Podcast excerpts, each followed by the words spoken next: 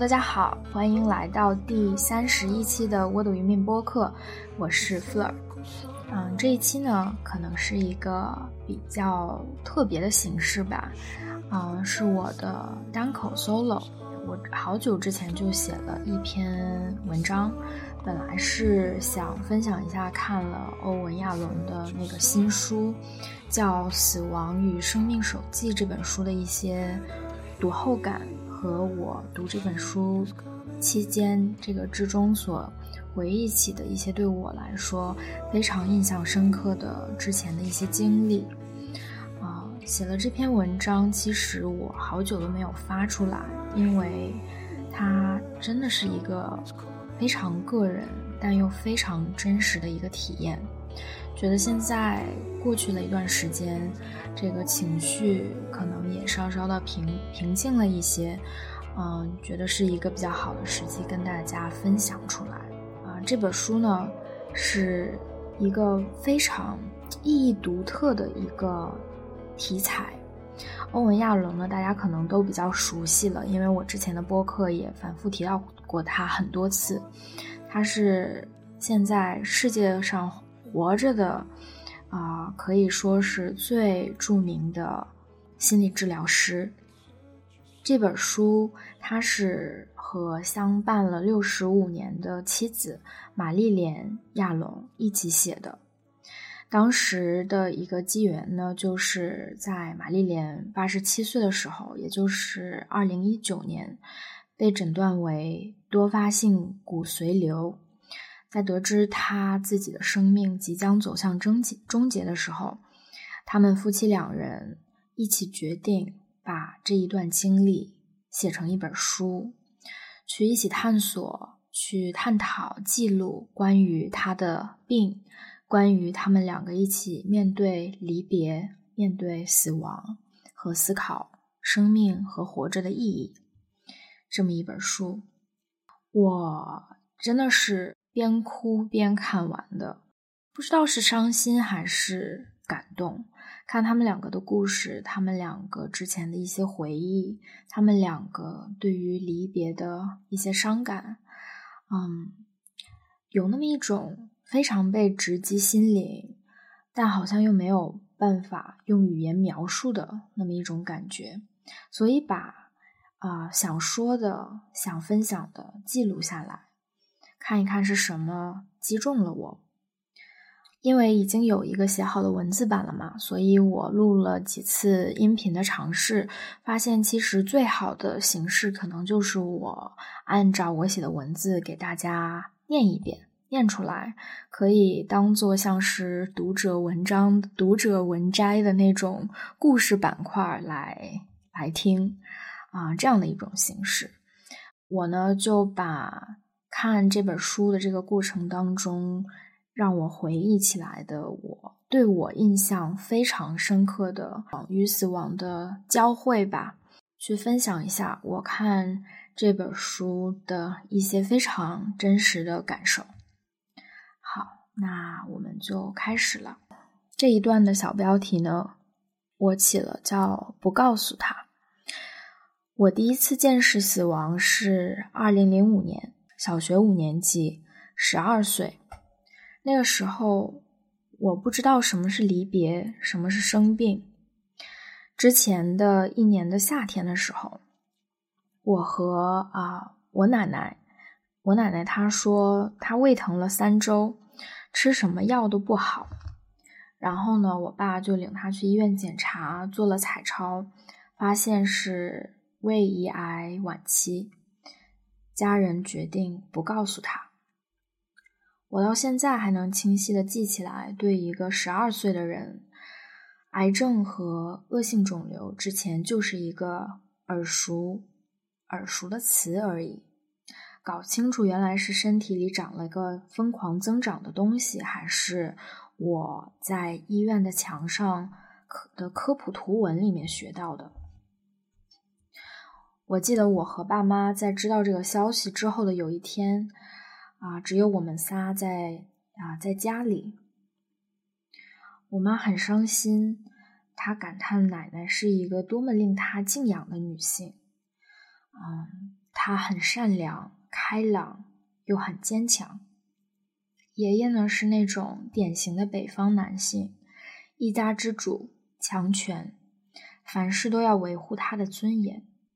奶奶在家中承担了很多，却不抱怨，自己有一份本职啊，技术工人的工作，一直做一直做到退休，照顾家里，又养大了三个孩子。我我自己真的也很爱他。这次讨论之后的不久，我们回爷爷奶奶家。我是在这个房子里长大的，屋子里的家具、布局、细节，我摸爬滚打一清二楚。甚至到现在，我都记得啊，那天我爬上那个连体的一面墙的电视柜，坐在桌面上。奶奶站在我面前的柜子和床之间很小的过道上。那天的阳光很好，他们爷爷奶奶的房间一直让我觉得很安全、很温馨。坐在桌子上的我要比一米五出头的奶奶还稍高一些。我拉着她，扯着她脖子要抱她，一边抱一边说：“奶奶，你是怎么变得这么坚强的？”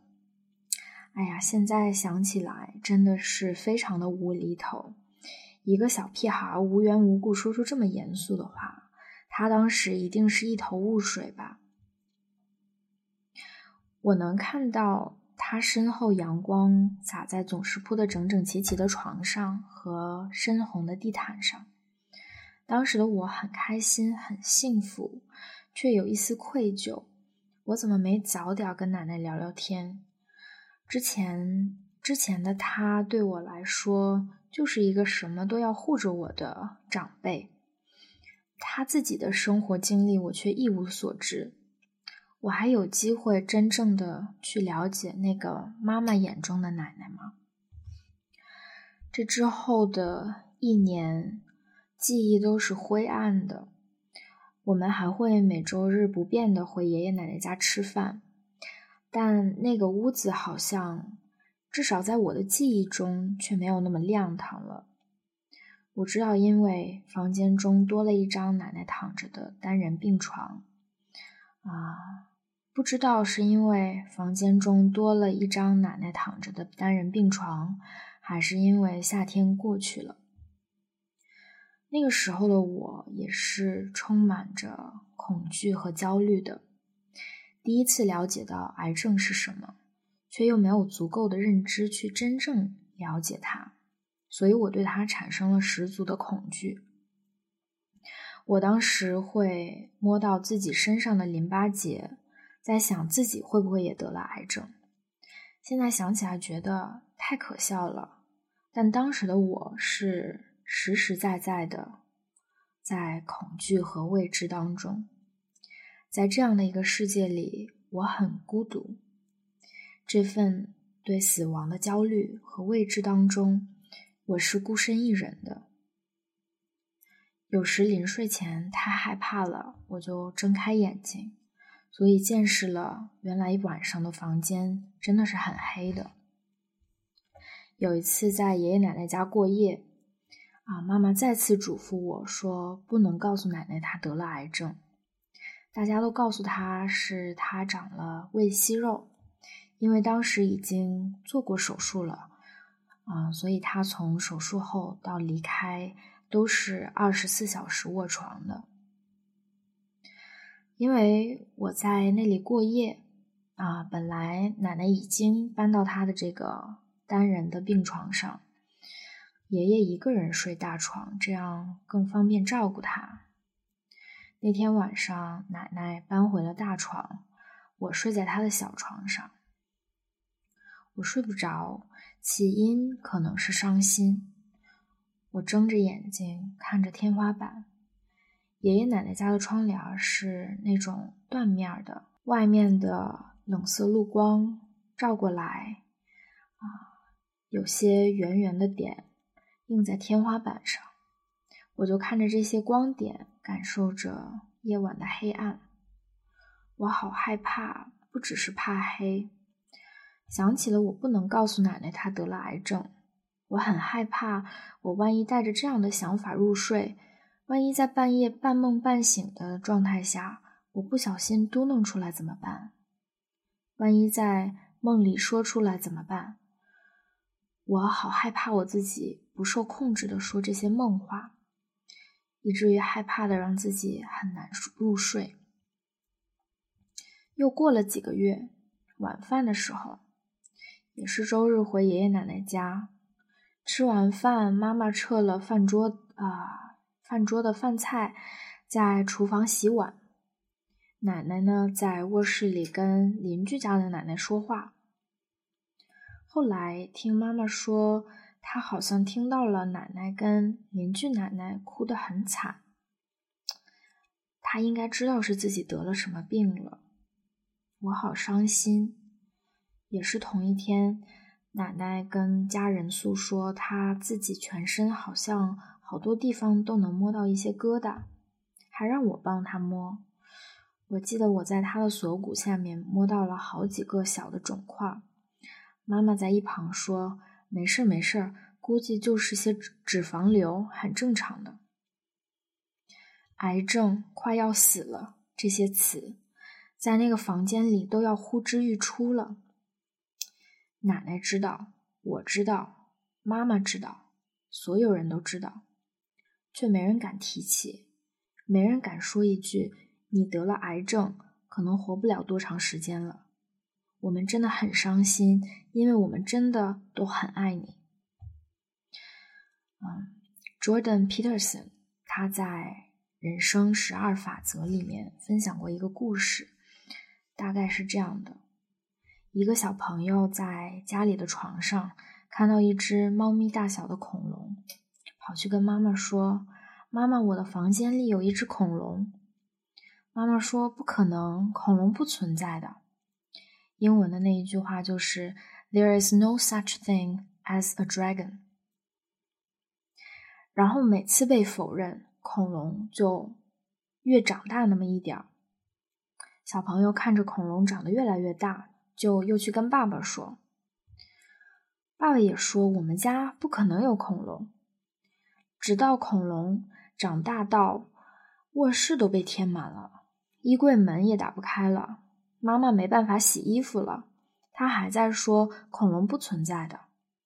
There is no such thing as a dragon。恐龙大到填满了整个屋子。爸爸早上去上班。白天，恐龙带着屋子跑了很远。晚上，爸爸回家，看到家里面的房子那一块却是一块平空空平地。邮递员给爸爸指了指房子跑到哪儿去了，爸爸才找回家。到家，他对妈妈说：“也许我们家真有只恐龙。”转眼间呢，巨型的恐龙就一下子缩成了妈猫咪的大小。这只恐龙就寓意着我们没法正视的东西，可能是埋藏在内心的情感，也可能是死亡本身。越无法正视它，它就越加膨胀和巨大。可在我们不逃避的去正视它的那一瞬间，它就不那么恐怖了。我对死亡的恐惧。就是一只巨型恐龙那么大。欧文·亚龙在他的书里面反复写过，死亡是人类最终极的孤独，不只是与亲人朋友的离别，也是与记忆的离别，是与整个世界的分离。这是每一个人与他人之间无可逾越的鸿沟，因为我们每一个人都是被独自扔到这个世界上存在的。也是独自离开，在与整个世界的离别中，没有一个人可以手拉手跟你一起走。作为一个旁观者，我便已能体会到如此巨大的孤独。那奶奶已经在这个注定孤独的山谷之间前行，又没有人敢走入她最后旅程的这片山谷，她会有多巨大的惶恐与孤独啊！我想都不敢想。我上个礼拜还和我的咨询师讨论，提起了奶奶去世的经历。我跟他说，其实最后我是在家里亲眼目睹她死去的这个过程的，和我想象中的不太一样。那一刻，大人本是啊，大人都是忙成了一团，爷爷在他身边，有人给他穿寿衣。我惶恐地躲在一边哭泣。边哭边看这一切，现在看来，这一段经历肯定可以算作我的一个童年创伤。不是说死亡太可怕了，而是我当时作为一个小朋友，独自经历这一切太可怕了。现在十六年过去了，似乎我们很少能提到奶奶了，但我们真正消化了对他的悼念吗？就前两天晚上十一点多了，我爸在我们小的家人群里分享了一个抖音视频，是个嘴唇皱巴巴的老太太，神似奶奶。我知道，对爸爸来说，即使奶奶不在了，只是单单想到他的妈妈，其实就是就短短的那一瞬间，爸爸被允许做一个小孩。我在对话框里打字。他是不是让你想到奶奶了？我打了又删了，我们之间好像不太那么直接的表达情感。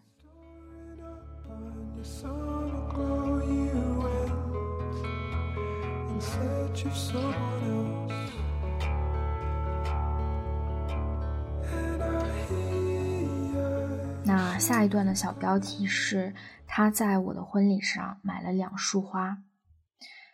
我是二零一六年夏天和我老公结婚的，刚好那年大学毕业，在市政厅领证需要两个证婚人，我们就想让最亲的家人来做。我爸妈来参加我的毕业典礼，刚离开美国，那就正好啊，趁机邀请我公公婆婆来，也啊也来当我们领证的证婚人。那次还是我第一次在视频之外见到他们俩。那个时候，他们俩结婚快五十年了，我还不是很了解他们。他们的爱情故事也多是从我老公那儿听来的。我们结婚那天打算上午去西雅图的那个日本花园走走拍照，那是我跟我老公第一次约会的地方。下午呢，开车去市政厅登记结婚。早上的时候，我公公出去帮忙啊，帮我们遛狗。回来的时候带了两束花，一束是给我买的，另外一束是给我婆婆的。啊，我真的很震惊，原来结婚五十年过后，他在他心中还是那么特别。七十多岁的夫妻俩一起养育了孩子，走过生命中的起落。两个人都已经白发苍苍，在庆祝儿子结婚这样最幸福的时刻，也不忘庆祝彼此半个世纪的陪伴。说句实话，这样的亲密关系是我在以前的人生中从未见识过的。看到他们，我仿佛能看到五十年后的我们。此时，我们对彼此很特别。我知道，即使五十年过去了。也会是同样的。我们边走边拍照，走过了日本花园，走过西雅图市中心的市政厅。那一刻，我看到了两对情侣。我跟我老公重温那些对我们来说意义非凡的回忆。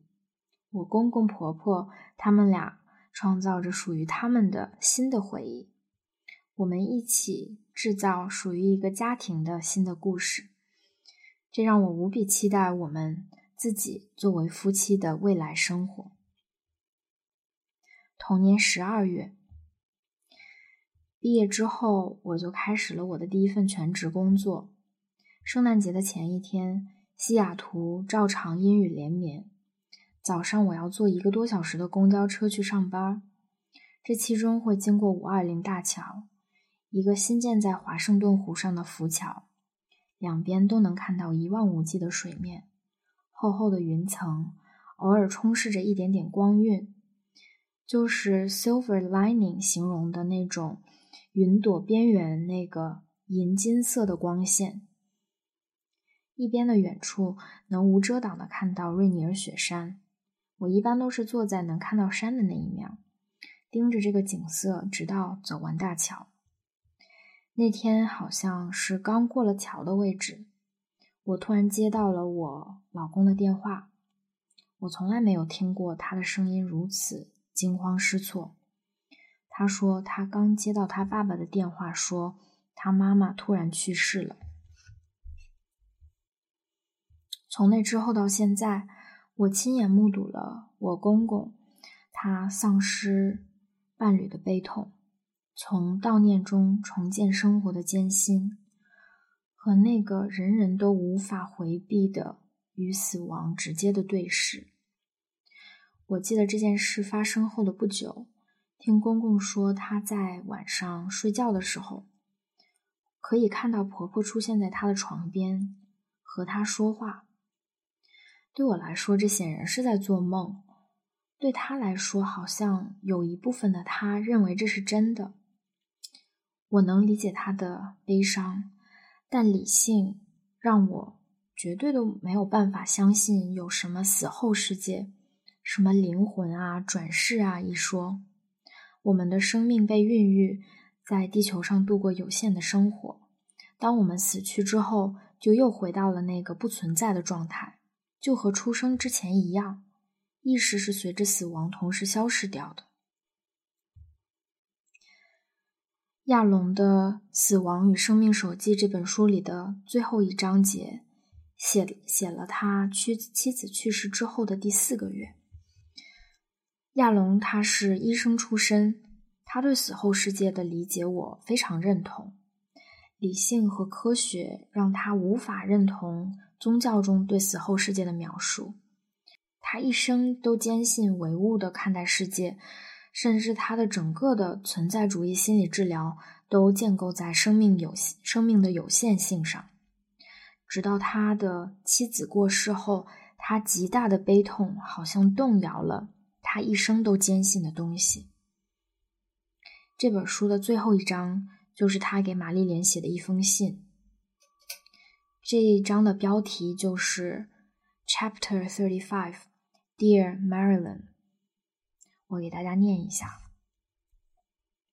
我亲爱的玛丽莲，我知道我是打破所有的常规给你写的这封信，但我现在已经写到了我们书的最后几页，我实在忍不住最后一次联系你。你邀请我和你一起写这本书，真是太明智了，我会永远感激你，亲爱的玛丽莲。你知道我在你去世之后的这几章写了什么吗？你知道我要对你说些什么吗？我那个成熟、科学、理性的头脑，充满自信的告诉我自己，完全不知道零不存在的。而我内在的孩子般的头脑，那个温柔、爱哭的、蹒跚的、情绪化的头脑，想听你对我说。这一切我都知道，我亲爱的欧文，因为我一直都在你身边，陪伴着你旅程的每一刻。亲爱的玛丽莲，你还记得我跟你说我希望和你并肩葬在同一个棺材里吗？你告诉我，在你写美国墓地研究的那些年里，你从来没有听说过有双人棺材的。但这对我来说都无所谓。我想和你在同一个棺材里，我的身体放在你的骨头旁边，我的头骨放在你的头骨旁边，这让我感到无比的安慰。是的，是的，理性的想法告诉我，你和我将不在那里，剩下的都是没有灵魂的，和不断消失的、消逝的肉体和骨骼。然而，现实。并不能给我带来一丝慰藉，能永远和你在一起这样的想法却抚慰了我。你看，我一生都是一个虔诚的唯物主义者，居然抛弃了我的理性，毫不羞耻地沉浸在完完全全的幻想当中，居然想到，如果你和我在同一个棺材里，那我们将永远在一起。这一段故事让我想到了我公公。二十岁出头的我，也许没有办法理解，或单单去想象几十年陪伴后的离别。即使是在婚礼上那短暂的对他们两个感情的窥探，也让我能够体会到那巨大的丧失和悲伤。理性和现实在生命和爱面前，好像变得那么微不足道。我在前几期播客里面和一毛分享的时候，他说：“啊，就像周恩来给他妻子信里写的。”我这一辈子都是坚定的唯物主义者，可是唯有你，我希望有来生。这让我对生命、对死亡、对爱、对那些我不熟知的灵性的世界，充满了极大的敬畏。生命中最大的奢侈，是自由的、有尊严的活着。我奶奶的去世让我见识到死亡是多么的惶恐，多么的孤独无助。但在亚龙的书里，我却看到了那个无法打破的生死边界之外，也可以有多少意义、连结、归属和爱。存在主义的核心就是讨论：即使每个人都终有一死，那活着还有什么意义？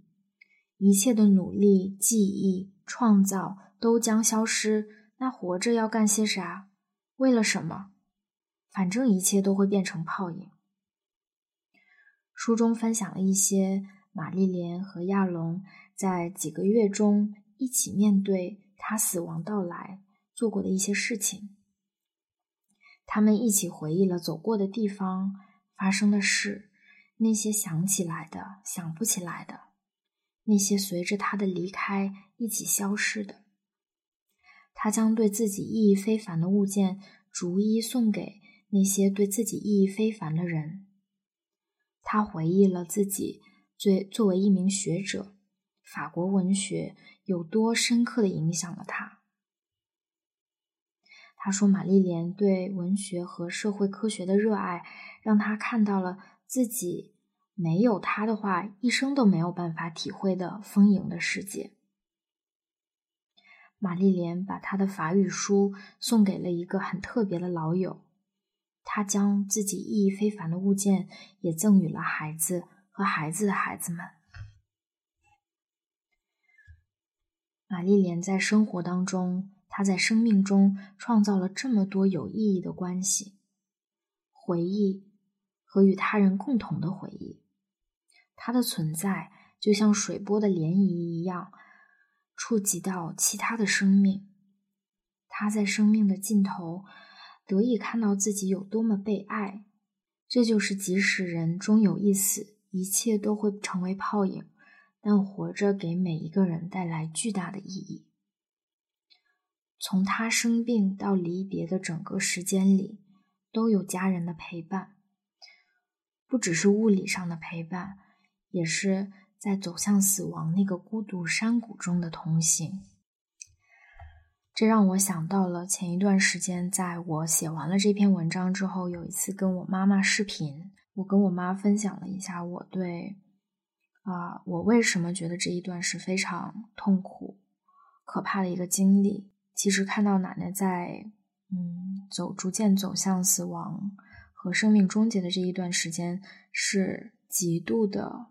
孤独、绝望和惶恐的，在跟妈妈说这一段事情的时候，我妈她竟然忍不住，她也哭了。她跟我说说，听我这么一说，他自己完全没有这个意识，但这么一听，觉得这一段经历对他来说也是一个非常充满创伤的体验。其实我现在想说。嗯，我们每一个人其实都是非常强大又有自愈力的，但什么事情能够给每个人带来创伤呢？其实有可能不一定是创伤事件它本身有多么的可怕和恐恐怖，它能够成为我们创伤经历，还有一个非常重要的因素，就是我们是在孤独和孤立无援的去面对这一段经历的。不管是我还是妈妈，还是当时家里的任何一员吧，在这种我们不去面对死亡，我们避而不谈。我们假装它不存在，这样的气氛的笼笼罩当中，其实每一个人都是非常的孤独、无助和恐惧的。在这样的一个情绪体验当中，我想，对我、对妈妈、对家里的每一个人，也许都是一个创伤性的体验。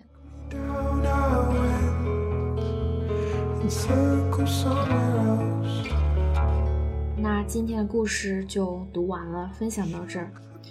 嗯，很推荐给大家这本这本书。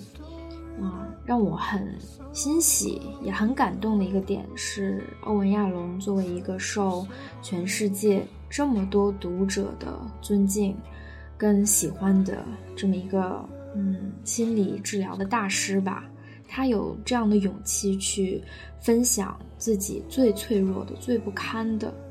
最像孩子一般那么温柔的，嗯，他是一个男性，嗯，这样丰富的细腻的情绪出来，嗯，其实我觉得是一个非常有勇气的一个做法。同时看到他的分享，也会让我觉得，其实我自己的情绪，我自己那些不允许自己或者评判自己的那些情绪，其实也是可以。分享出来也是可以去接纳他的，嗯，不知道这样的分享会不会让大家觉得其实没什么是不可以拿出来讨论，没什么是不可以直接去面对的，即使这么令人悲伤、这么所谓沉重的话题，他也可以直言不讳、直面的去写在他的书里，让这么多人看到。嗯，不知道那如果读啊听了这个故事，听了我的分享之后，你会有什么样的感受呢？嗯，欢迎大家留言在评论区里，或者去分享一下你的生活当中、你的经历当中让你印象深刻的与死亡经历的一些交汇吧。好的，那今天就到这里啦，我们下次再见，拜拜。